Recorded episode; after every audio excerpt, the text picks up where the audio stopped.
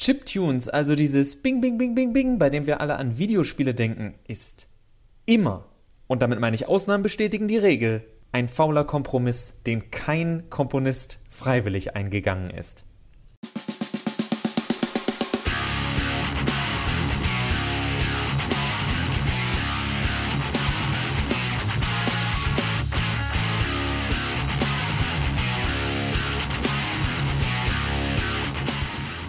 Hallo und herzlich willkommen zu einer kontroversen Folge von Daran geht die Welt zugrundes und Robot und Dragons Podcast über Videospiele, Mehrspieler.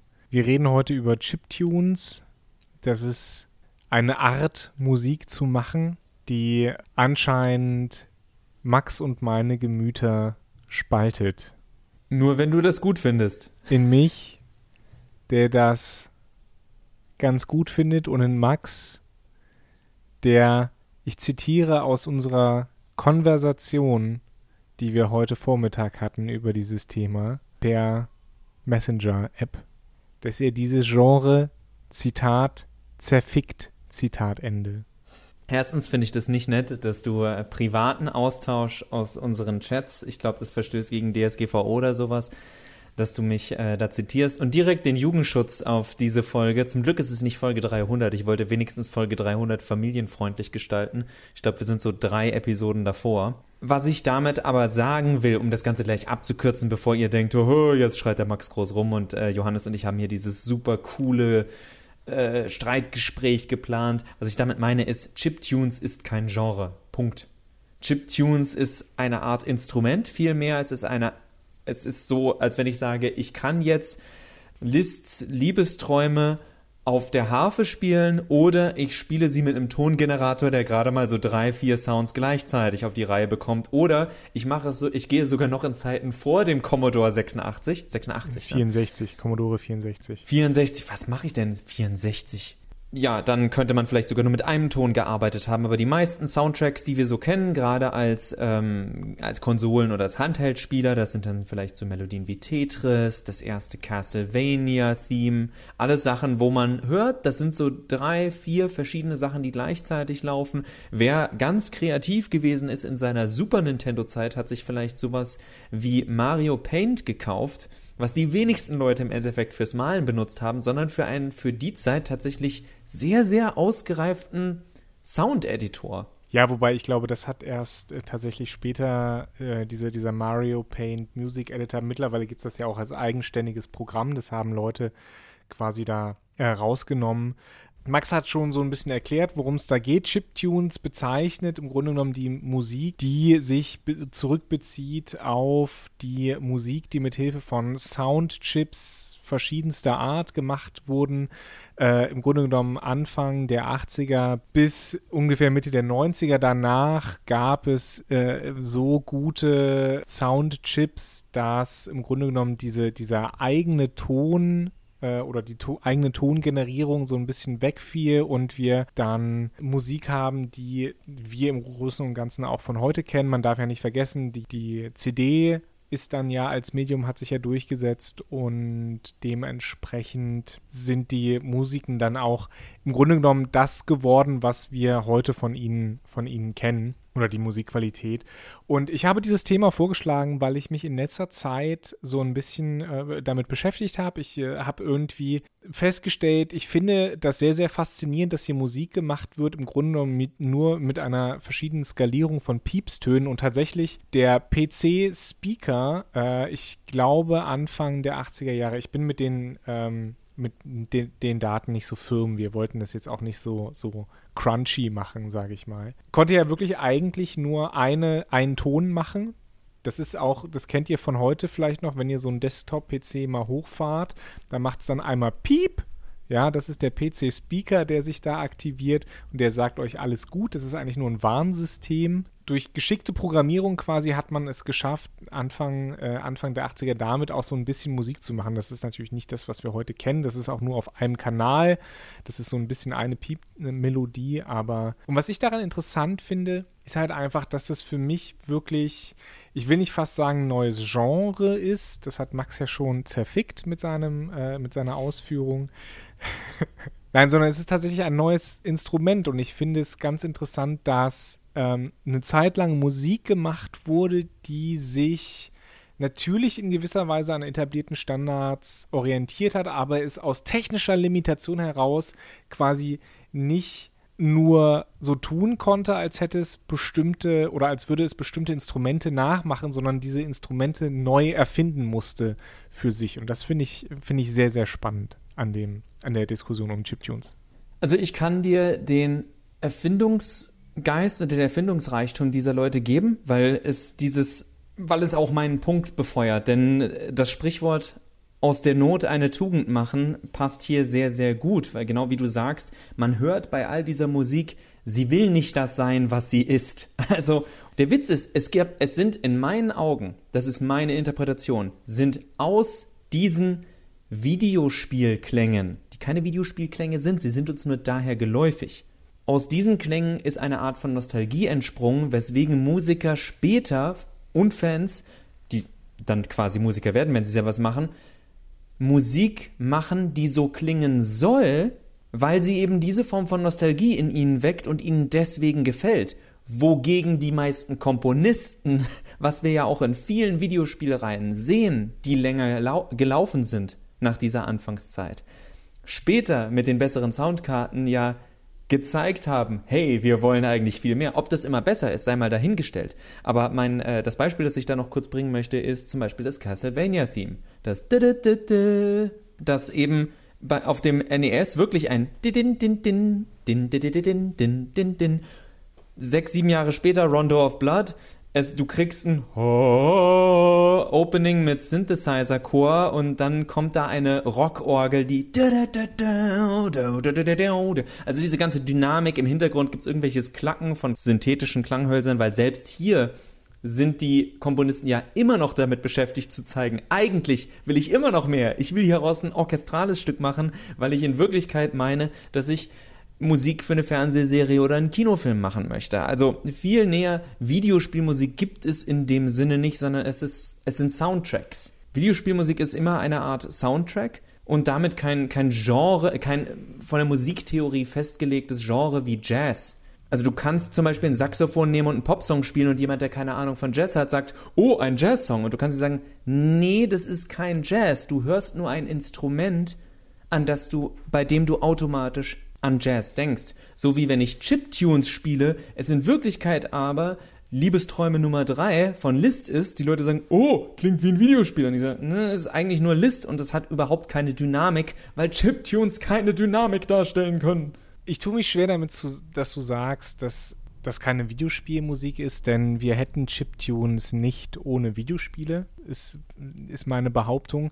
Und zu sagen, dass äh, das immer eine, eine Notlösung war und nie jemand damit bewusst komponiert hat, das ist so tatsächlich nicht richtig. Es gibt ja speziell für den Amiga, auch ein bisschen für den Commodore, gibt es die sogenannte Demo-Szene, die Spiele damals gecrackt haben beispielsweise. Aber das eine ist nicht unbedingt das andere. Also nicht jeder, der Demos geschrieben hat, hat auch Spiele gecrackt, sagen wir so. Und diese Demoszene äh, hat ganz bewusst mit den Soundmöglichkeiten, die ihnen gegeben waren, Demos produziert, also Grafikbeispiele, die ganz kompakt waren, die ganz wenig Speicherplatz nur weggenommen haben, was eine ingenieurtechnische quasi oder eine programmierische äh, Hochleistung ist. Und die haben eben auch auf Chiptunes gesetzt, um äh, ja quasi, das, das ist das muss man sich vorstellen, wie, wie, im Grunde genommen Graffiti im Informatikbereich, ja. Also die haben damit so ihre, es gab verschiedene Cracker und, und, und Demo-Gruppen und die haben eben ihre ihre Tags, ihre, ihre Demos da, da gemacht und eben mit Chiptune-Musik unterlegt. Und das hatte eine eigene Ästhetik. Und diese Ästhetik haben, hat diese Szene definiert und die speist sich auch aus Videospielen heraus. Also es ist nicht so, dass Leute da lieber was anderes gemacht hätten, sondern die haben schon sehr bewusst dieses Medium gewählt. Aber das sind genau Leute, die Fans waren und es deswegen gewählt hat. Das ist mein Argument. Das ist mein, also ich sage auch nicht, dass es jetzt falsch ist, was Johannes sagt oder dass es richtig ist, was ich sage, sondern es ist wirklich nur, dass. Um nicht kurz zu unterbrechen, den Nostalgieaspekt, den du angeführt hast, der spielte aber keine Rolle, weil das war Zeit in, in der Zeit, in der diese Spiele entstanden sind. Ja, aber in welchem Rahmen? Es sind eben, das ist super cool, dass du das jetzt nennst, aber wenn du mir mehr als drei oder fünf Titel nennen kannst, daraus, die mehr als 5000 Leute auf der Welt gespielt haben, und mehr als 5000 werden es gewesen sein, aber du, Johannes weiß genau, worauf ich hinaus will. Die Melodien, die uns seit 30, ja, seit inzwischen äh, teilweise 30, 35 Jahren begleiten aus den langlebigsten Serien, sind allesamt davon weggegangen. Jetzt könnte man sagen, ja, weil das passt ja auch nicht zu moderner Grafik, wo ich sagen würde, ich dachte, es ist Videospielmusik. Breath of the Wild ist immer noch ein Videospiel. Also um hier mal die Kontroverse reinzuwerfen. Das zeigt nämlich für mich dieses, es, es, wir verbinden diese Beep-Beep-Töne, also wir verbinden Cheap, äh, Cheap sorry, Chip-Tunes, das war jetzt ein freudscher Versprecher, wir verbinden Chip-Tunes mit Pixel-Grafik. Sobald ich jemandem sagen würde, dass ich das in einem äh, Blockbuster AAA Assassin's Creed reinhauen will, würden die Leute sagen, hä, warum machst du nicht ein orchestrales Theme? Das ist doch das, was wir gewohnt sind, weil wir eigentlich einen Soundtrack einfach machen wollen. Das Spiel, das mir da einfällt, was sehr clever mit diesem Element spielt, ist Nier Automata, wo es ja die Hacker-Level gibt. Sobald du ins Hacking gehst mit dem Charakter 9S und dann bekommt man so eine äh, sehr pseudo-reduzierte Grafik, in der man so ein kleines Twin-Shooter-Minispiel äh, Es ist relativ schrecklich, muss. aber ja. Ich fand es relativ okay. Es ist nichts Besonderes, aber es gibt viele Leute, die es schrecklich finden. Ich, ich finde, in der Masse, in der man es da machen muss, fand ich es schrecklich. So, sorry. Dann äh, gibt es ein, ein, ein D-Make der Musik, findet statt. Und wir hören es plötzlich nur noch in äh, weniger dynamischer Pixel-Version, also nicht Pixel-Chip-Tune-Version oder Chip-Tune-artiger Version. Und da will ja genau dieser Effekt auch erzielt werden. Das Spiel spielt visuell und, also audiovisuell, mit uns als Videospieler, weil jeder, der länger Videospiele gespielt hat als 15, 20 Jahre, erkennt sofort, was uns das Spiel in diesem Moment vermitteln will, auf einer anderen Ebene. Nicht unbedingt im Spiel drin, sondern im, wenn du so eine Grafik siehst, erwartest du auch so eine Musik. Und das ist das, was ich meine mit, mit Annahme und Erwartung und abschließend noch, warum, warum ich sage, dass es für mich keine Videospielmusik, also Johannes hat absolut recht, sie kommt aus der, sie kommt aus dem Computer. Und wir hätten diese Art, Musik zu machen mit Chiptunes wahrscheinlich nicht, wenn es Videospiele nicht gäbe.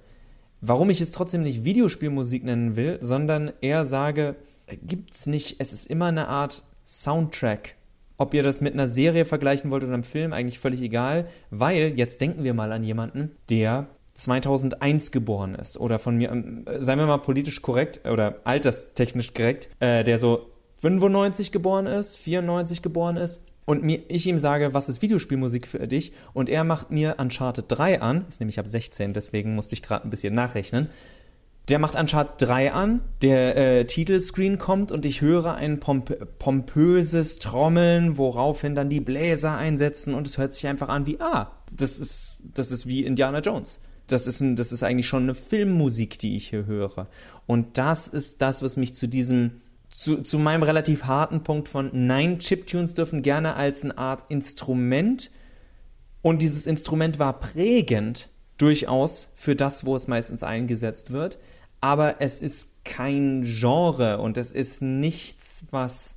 Naja, das ist eigentlich zu viel. Es, es, ist, es ist einfach nur kein Genre. Es, es ist ein Stilmittel, das in erster Linie früher in einer besonderen Art genutzt wurde, so wie nun mal viele Leute, wenn sie ein Saxophon hören, wahrscheinlich an Jazzmusik denken. Oder an die 80er, wo einfach jedes Popstück eine Zeit lang einfach sein Saxophon-Solo hat mein, mein inneres Harmoniebedürfnis sagt natürlich, ja, okay, es ist, es ist kein Genre, da gebe ich dir recht. Es ist ein bisschen schon ein Genre, finde ich, einfach weil es sehr spezifisch beschreibt, äh, welchen, wel, welchen Ton im Grunde genommen, welcher Ton angeschlagen wird, ja, welche Musik produziert wird. Aber das ist eigentlich keine Debatte, die wir führen müssen. Wir sind keine Musikhistoriker oder äh, Musikwissenschaftler und die haben ihre eigenen Biases. Ne? Also ich verweise nur mal darauf, dass es im Grunde genommen nur drei Genres gibt: äh, Jazz, Klassik und Pop. Zumindest wenn man äh, in, in den Mainstream guckt und das ist äh, eigentlich viel zu kurz gegriffen. Also Jazz-Leute äh, halten sich für was Besseres, genau wie Klassik-Leute sich für was Besseres halten. Der Rest macht halt Musik. Insofern natürlich kannst du auch mit Chiptunes Jazz machen, ja, nur weil es dir halt nicht gefällt. Genregrenzen sind scheiße, sagen wir so. Deswegen Chiptunes Instrument. Ich bin absolut der Meinung, man kann Jazz spielen mit Chiptunes. Man kann jedes Genre, was auch immer jetzt Genre ist, Johannes hat schon richtig gesagt, in das Nest setzen wir uns nicht rein. Das ist eine Debatte, wo wir A, fachlich genug nicht stark genug sind und ich weiß, dass sehr, sehr leidenschaftliche, passionierte Leute uns beide wissen lassen werden, wie viele tolle Genres es gibt oder eben nicht gibt. Und deswegen, äh, ja, das wollte ich nur gesagt haben. Es ging mir jetzt nicht darum, die Chiptunes komplett zu komplett aus dem Rennen zu werfen, das ist doch keine Musik, sondern äh, es ist tatsächlich in meinen Augen vielmehr eine Art Musik zu, äh, Musik zu machen, egal welchen Genres. Chiptunes als Instrument äh, geht für mich zurück auf, eine, auf einen Vortrag von dem Musiker Dan Barons oder Danimal Cannon, wie er sich nennt, äh, der viel mit Chiptunes gearbeitet hat. Es gibt da ein YouTube-Video, äh, das verlinke ich euch dann. Genau wie viele andere YouTube-Videos zu dem Thema. Ich habe mich da tatsächlich ein bisschen rein, reingelesen, gehört. Johannes hat einfach Bock, euch mit Chiptunes zu Ja, habe ich. Halt die Fresse. Äh Niemals. Nee, dann wäre das ein langweiliger Podcast.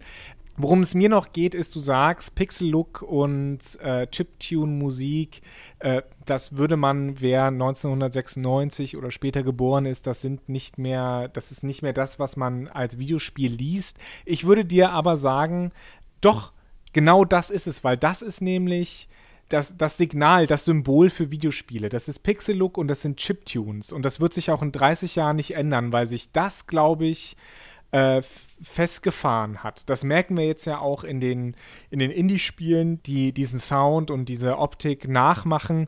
Und das wird einfach verknüpft sein mit Videospielen. Das ist genu genuin im Medium drin. Und das finde ich eigentlich eine tolle Sache, dass, dass sich das Videospiel insofern, auch wenn es in vielen, vielen anderen Bereichen dem Film, auch der Musik, dem Film quasi anbiedert, ja, dass aber dieser Look und diese Musik dem Medium Videospiel eigen sind.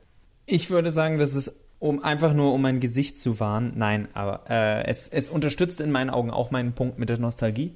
Es ist genau daraus entsprochen. Also es ist was, was festgebrannt ist und es ist eben genau deswegen da, weil es keine anderen Möglichkeiten gab. Die äh, Was wäre wenn Frage müssen wir nicht stellen, weil sie uns nicht weiterbringt. Aber das Was wäre wenn Szenario, was ich am Anfang dieser Folge eingebracht habe, ist ja, wenn ich jetzt zu Super Mario Brothers oder Tetris ein volles Orchester hätte im Hintergrund spielen lassen können. Gibt's ja auch. Das ist meine Meinung. Ja, aber nicht damals. Und das ist das, was ich meine. Und wäre das die Möglichkeit, dass ich meinen Gameboy anmache und äh, plötzlich ein, ein äh, 200-köpfiges russisches Orchester mir. Ich muss heute echt aufpassen, dass wir hier keine Klagen bekommen. Aber ihr kennt alle die Melodie. Ich bin der festen Überzeugung, die meisten Komponisten hätten voll Bock drauf gehabt. Ich weiß aber auch, den Punkt will ich nicht unterschlagen, dass viele Videospielkomponisten am Anfang keine gelernten Musiker waren und dementsprechend davon profitiert haben, dass Chiptunes simpler sind in Sachen Musik machen, was Melodien angeht. Johannes hat absolut recht, dass es sehr komplex ist, dann andere Töne nachzustellen. Äh, tolles Beispiel dafür sind die frühen Teile der Legend of Zelda-Reihe, wo es echt verrückte Soundeffekte gibt. Allein wenn man Link to the Past, das, den Title Screen hat, wie die mit dieser Bitmusik dieses du hörst eine Fanfare, obwohl es nur ein Bing, Bing, Bing, Bing ist. Und das finde ich echt, das finde ich echt klasse, dass jemand so lange daran rumschraubt, bis er das hin hat. Aber man muss sich echt in Erinnerung rufen, das waren teilweise Leute, die gar nicht so viel Ahnung davon hatten, wie man Musik schreibt. Und die das dann über diesen sehr unorthodoxen Weg gelernt haben. Also diese Faszination kann ich definitiv teilen, aber ich bleibe fest bei meinem Punkt. Chiptunes was a mistake. But it was a necessary one. Es war ein nötiger Fehler, weil es keine andere Möglichkeit gab. Und wie Johannes zu Recht sagt, ist es etwas, das denke ich auch, in 50 Jahren wird man noch so Musik hören. Man wird das Tetris-Theme hören und jemand sagt, ach, das ist bestimmt was, was in einem Videospiel läuft. Wogegen ich das Title-Theme, äh, Nates Theme 3.0 von Uncharted 3 jemandem vorspielen kann. Und wenn die keine Ahnung von Videospielen haben oder eben von Playstation-Spielen, sitzen die da und sagen, ist das ein Film? Das klingt nach einem Abenteurerfilm, weil da eine ganz, also diese, diese Art von Assoziationen, die es gibt, da hat Videospielen mit Chiptunes etwas relativ Einzigartiges. Wogegen viele andere Musik, wo eben Film und Co. nachgeeifert wird, man eher an das denkt, was danach geeifert wird. Denke ich an Actionfilme, denke ich an Abenteurerfilme, denke ich an Zeichentrickfilme und, und, und. Also viele, äh, an Musicals. Das sind so Sachen, die, die wir dann damit assoziieren und damit schließe ich, es ist alles Nostalgie. Chiptunes ziehen den Hauptquell ihrer Faszination aus Nostalgie. Fairerweise habe ich jetzt aber dazu gesagt, dass die meisten Musikarten und die meisten, um Johannes entgegenzukommen, Genres davon profitieren, dass es eine feste Verbindung mit ihnen gibt. Man muss dazu sagen, ich glaube, Koro Benaiki, das ist dieses russische, traditionelle russische Lied, das äh, mit Tetris immer in Verbindung gebracht wird. Das ist natürlich gemeinfrei. Also das hat quasi Nintendo selber geklaut für, für Achso, ja, genau. Eine Sache ist mir noch wichtig, ähm, die zu den Chiptunes ja auch beigetragen haben, so ein bisschen. Also man muss sich vorstellen, das hat sich lange entwickelt. Wir hatten ganz am Anfang, PC-Speaker konnte nur eine Sache, einen Kanal quasi. Auf dem Gameboy hatten wir schon vier. Ich habe das gestern extra nachgeguckt, ja. Also vier Töne quasi konnten gleichzeitig gemacht werden. Was uns das gebracht hat, ist, dass wir äh, beispielsweise schon in Spielen wie Monkey Island 2 hatten wir adaptive Musik. Das heißt, wir haben Musik äh, in verschiedenen Schichten quasi und es wurden dann bestimmte Melodien oder Instrumente hinzu und wieder weggeblendet, je nachdem, wo, wo man sich befand oder was man gerade gemacht hat. Das ist für uns heute schon relativ selbstverständlich, also dass wir eine ruhige Musik haben, wenn wir schleichen und dass, sobald wir aber einen Fehler machen, dann haben wir dieselbe Musik, aber schneller oder anders instrumentalisiert. Und das ist etwas, was ja auch, weil es interaktiv ist, was nur Videospiele können in der Musik spricht man da von Themen, ja, also von Themas, von äh, Motiven, Motive ist, glaube ich, das richtige Thema, ist das, ist das Englische, ja. Also um, im Deutschen heißt es Motive. Diese Motivik, die haben wir auch in Filmen, ne? Also wir haben das Thema von Luke Skywalker, wir haben das Thema von Indiana Jones, wir haben das Thema von Alien. Äh, das ist, äh, äh oder das Motiv, ja, diese Motive finden sich überall. Aber in Videospielen können wir das äh, übereinander blenden, untereinander blenden und das ist eine ganz, ganz äh, tolle Sache eigentlich, und das ist auch etwas, was, wie gesagt, Videospiele da mit reingebracht haben. Äh, das fängt eigentlich schon tatsächlich mit äh, Space Invaders an, ja, weil Space Invaders wird die Musik immer schneller, je weniger, je weniger Raumschiffe da sind. Was ja eigentlich gar nicht beabsichtigt war, aber so ist es halt gelaufen. Und später haben wir das dann, äh, das berühmteste für mich, das erste Spiel, wo ich es kennengelernt habe, ist, wenn du weniger als, 100, wenn der Timer unter 100 ist, bei Super Mario. Da ist es dann nämlich so, dass und es wird schneller und schneller. Also diese Art von Dynamik reinzubringen durch, in dem Fall damals noch nicht eine Spielerhandlung, sondern eher ein gewisses Erreichen eines Punktes. Aber im Endeffekt ist das heute genau, ist es immer noch genauso, nur viel, viel feinfühliger und dynamischer, wo ich wieder bei meinem Punkt hin bin von, die wollten alle damals schon viel, viel mehr, aber der Weg dahin musste halt erstmal gegangen werden. Wobei, ich glaube, bei Super Mario ist es so, dass äh, das nicht adaptiv ist, sondern da wird dann einfach ein neuer, neues, aber schnelleres Stück eingespielt. Aber ich bin, ja. mir, bin mir nicht ganz so sicher. Egal. Also, wenn euch das Thema interessiert, mal so ein bisschen meine Quellen offenlegend. Äh, also, wenn euch das Thema interessiert, die Leute von Stay Forever haben einen Technik-Podcast zum Thema Soundkarten gemacht. Darüber bin ich auf das ganze Thema äh, und das Genre Max auch gekommen. Kacknerd. Es gibt von der Library of Congress äh, der Vereinigten Staaten gibt es einen ungefähr einstündigen Vortrag zum Thema. Ist ganz nett, auch mit vielen Hörbeispielen. Den äh, Vortrag von Danimal Cannon äh, werde ich euch auch verlinken. Genau, und dann äh, vielleicht auch noch ein, zwei Hörbeispiele geben äh, für, wie man sich Chiptune-Musik vorstellen kann, wenn ihr das bisher noch nicht kanntet. Und hoffe nebenbei, dass ihr den Podcast heute interessant fandet, unseren kleinen Chipcast. Egal. Chip Bash. Und äh, hoffen, ihr schaltet das nächste Mal wieder ein. Bis dann. Die Musik ist von Glory of Joanne, die zum Glück richtige Instrumente benutzen, so mit Dynamik, Emotions und dem ganzen Kram. Viel Spaß. Ich verbiete euch natürlich nicht Chiptune-Musik okay zu finden. Ich finde sie ja auch schön nostalgisch, aber ich erinnere mich daran, dass es das ist. Was ich an ihr toll finde. Und äh, höre mir jetzt gleich wieder irgendeine orchestrierte Version von One Winged Angel an, weil ich ein edgy Teenager bin.